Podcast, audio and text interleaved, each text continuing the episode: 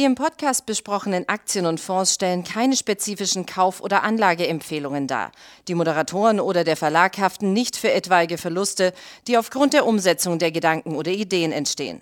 Herzlich willkommen zu einer weiteren Ausgabe von Money Train, dem Börsenpodcast von Der Aktionär. Heute mit mir im Studio mein äh, lieber Kollege Alfred Maidon. Dir ja. erstmal danke für deine Zeit. Sehr gerne. Ich bin immer wieder sehr gerne hier. Sehr gerne. Genau. So, und heute reden wir über das Thema schlechthin, das momentan die Märkte bewegt. Und nein, es ist weder die äh, FED-Sitzung noch die Anhebung der Leitzinsen um 75 Basispunkte. Das war erwartet worden. Wir reden über etwas anderes, nämlich gestern ist tatsächlich das passiert, worauf viele gehofft hatten. Ein Klimapaket ist durch den ja, Kongress erstmal gegangen in den USA. Ja, nicht ganz. Also es, ist, es wird durchgehen, ähm, aber ähm, dieses Klimaschutzpaket, äh, das ist schon lange im Gespräch. Das wollte Joe, Joe Biden, äh, der US-Präsident, unbedingt haben und es ist immer wieder gescheitert, äh, weil nämlich ein Demokrat, also jemand aus seiner eigenen Partei, äh, immer dagegen votiert hat und nicht zugestimmt hat. Und äh, jetzt, gestern, hat er seine Meinung geändert, äh, stimmt jetzt zu und jetzt ist eigentlich nur noch Formsache, dass dieses äh, Paket dann auch umgesetzt wird. Genau, aber es ist nicht keinesfalls so groß, wie sich das Joe Biden mal äh, gewünscht hatte. Er wollte ja über eine Billion Dollar ausgeben. Jetzt sind es, glaube ich, insgesamt 650 Milliarden, 660 Milliarden. 670 sind es ja. Genau, darauf ja, entfallen ja. 360, 365 Milliarden auf Energiesicherheit und Klimaschutz. Also, das ist schon ordentlich eingedampft worden. Trotzdem natürlich, es ist eine enorme Summe, die in den kommenden zehn Jahren eingesetzt werden soll. Absolut, also das äh, hat schon ähm, äh, extreme Auswirkungen. Also tatsächlich 369 Milliarden sind es für äh, Klimaschutz und Energie und ähm, das geht größtenteils äh, in den Bereich erneuerbare Energien äh, auf einen Zeitraum von zehn Jahren, aber selbst das ist immer noch extrem viel und äh, das wird aufgeteilt in verschiedene Förderprogramme. Es geht auch um Gebäudedämmung, ähm, aber es geht halt sehr viel in Erneuerbare und natürlich dann auch viel in den Solarsektor, ähm, sowohl in den privaten als auch in den öffentlichen. Und ähm, Immer, wenn das Paket abgelehnt worden ist, sind Solaraktien kräftig gefallen. Das war in den äh, letzten Monaten öfter mal der Fall. Gerade erst vor zwei Wochen ähm, gab es nochmal eine Ablehnung. Da sind die Solaraktien wieder unter Druck gekommen. Insofern jetzt natürlich die andere Reaktion, ähm, eine massive Erholung äh, bei Solaraktien. Und das, glaube ich, wird keine einmalige Sache sein, sondern könnte sich auch nachhaltig äh, positiv herausstellen. Okay, jetzt haben wir erstmal, ähm, also wie gesagt, das Einlenken von Menschen, äh, Menschen äh, der übrigens aus äh, West Virginia kommt und das ist genau. die Kohlehochburg äh, in den USA. Also war vermutlich durchaus auch so ein bisschen nicht seine persönliche Meinung, die er da zum Besten gegeben hat, sondern. Ja, wobei auch, also er ist äh, tatsächlich beteiligt an äh, Kohleunternehmen, kassiert Dividenden, die, ähm, glaube ich, dreimal so hoch sind wie sein Senatorengehalt. Ähm, und er fährt ein Maserati. Also ähm, das Klischee ähm, ist in dem Fall Realität geworden und äh, so ist es auch nicht so verwunderlich, dass er jetzt nicht so für dieses Paket war. Ja, warum, er, warum er sich jetzt geändert hat, seine Meinung geändert hat, ist übrigens nicht klar, äh, was ihn dazu bewegt hat, äh, jetzt eine Kehrtwende zu machen. Aber Geldkoffer. spielt auch keine Rolle. äh, wichtig ist, dass es an den Märkten ankommt und äh, das tut es äh, sehr ordentlich. Gut, es kommt äh, sehr deutlich an den Märkten an, sehr positiv. Wir haben gestern gesehen, ähm, gut, wir haben ähm, First Solar, die sicherlich jetzt anspringen werden. Ich habe die vorhin vorbörslich schon gesehen, also die ersten vorbörslichen Taxen, die es dann gibt. Die dürfte äh, doch kräftig anspringen. Aber wir laufen praktisch mit dieser Meldung ja ohnehin in einen Aufwärtstrend in der Branche. Also Solar Edge, Enphase, die sind ja alle zuletzt gut gelaufen. Und so, ähm, ich glaube, es war Enphase, die jetzt auch noch hervorragende ja. Zahlen gemeldet haben. Also die Branche, die Branche, ihr geht's ohnehin gut. Jetzt kommen nochmal 360 ja. Milliarden zusätzlich in den nächsten Jahren. Was denkst du, wer wird noch alles profitieren? Wie wird es vor allem für die Aktien weitergehen? Also tatsächlich, die, der Branche geht es hier auch jetzt schon gut. Enphase mit sehr, sehr guten Zahlen. Die Aktie gestern schon vor dieser ähm, Einigung äh, 18 Prozent gestiegen. Dann gab es noch Sonova, ähm, das ist ein Solarinstallateur, äh, der seinen Umsatz glattweg mal verdoppelt hat im Vergleich zum Vorjahr.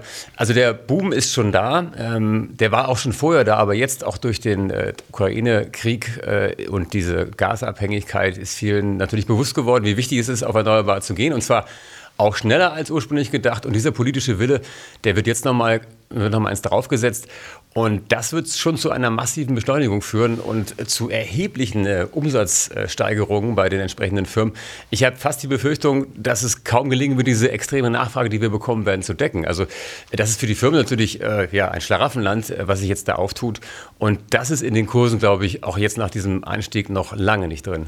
Ähm, ist eigentlich ganz klar ähm, momentan, wie es die Unternehmen schaffen, jetzt gerade hier bei den, bei den äh, Microconvertern, ähm, wie die es schaffen, ihre äh, Chips herzubekommen für die, für die Anlagen, weil es gibt ja Lieferengpässe weltweit, das hat sich eigentlich kaum verändert.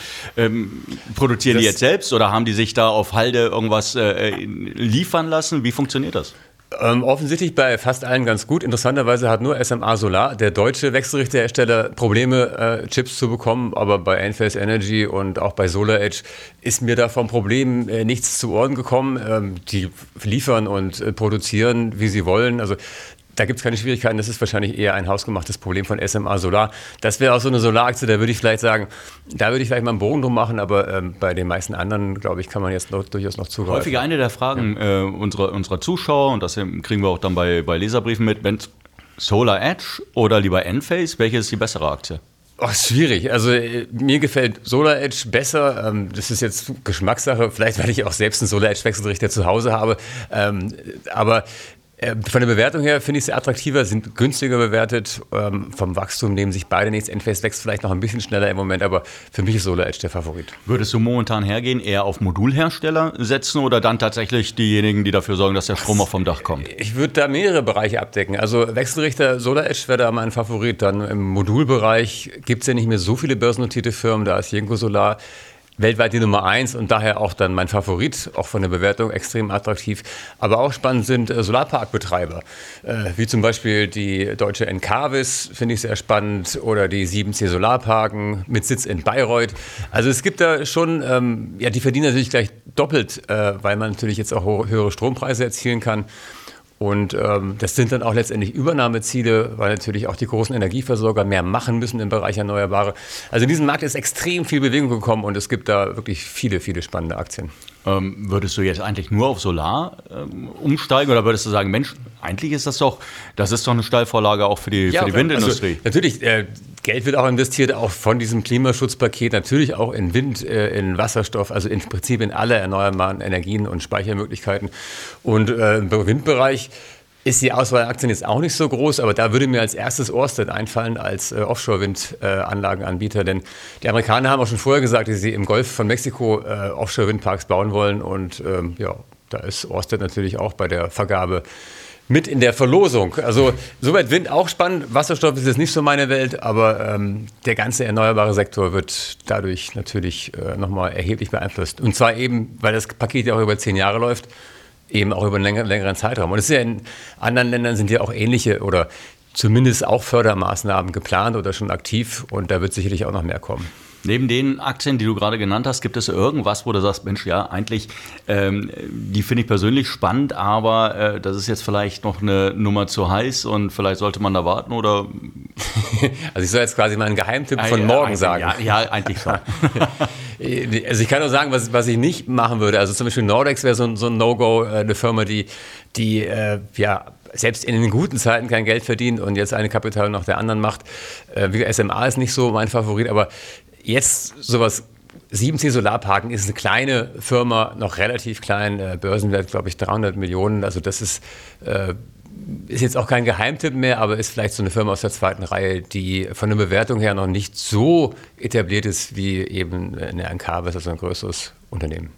Also, wenn man das Ganze zusammenfasst, ähm, das Paket, das da geschnürt wird über die vielen Milliarden Dollar, ähm, die werden. Achso, eine Aktie fällt mir noch ein. Sehr interessant, gerade nochmal wegen USA.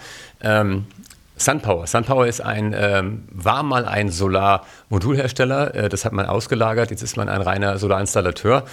Und äh, also ein Verkäufer von Solarmodulen installiert die auch, auch ähm, Ladeplätze für Elektroautos, Batterien. Ähm, und ähm, das ist sehr interessant, weil natürlich jetzt diese Installateure doch gut zu tun bekommen werden. Und die Aktie ist noch relativ am Boden. Also das wäre so eine Aktie, die äh, ja, sich mal eben verdoppeln könnte in den nächsten Monaten durchaus. genau deshalb sitzen wir ja. doch hier. Ja, genau deshalb okay. sitzen wir hier.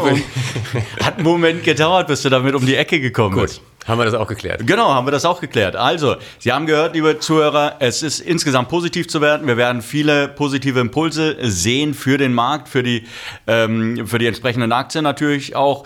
Ähm, ich danke dir, dass du dir die Zeit genommen hast und dass du ein ja. paar Aktien mit dabei hattest. Hoffen natürlich, dass es Ihnen Spaß gemacht ich hat. Ich nehme die aber wieder mit nach Hause. Ne? Ich lasse die jetzt nicht hier. nee, nee, selbstverständlich. Und ja, wir sehen uns demnächst. Nein, wir hören uns demnächst wieder. Bis dahin, tschüss. Tschüss.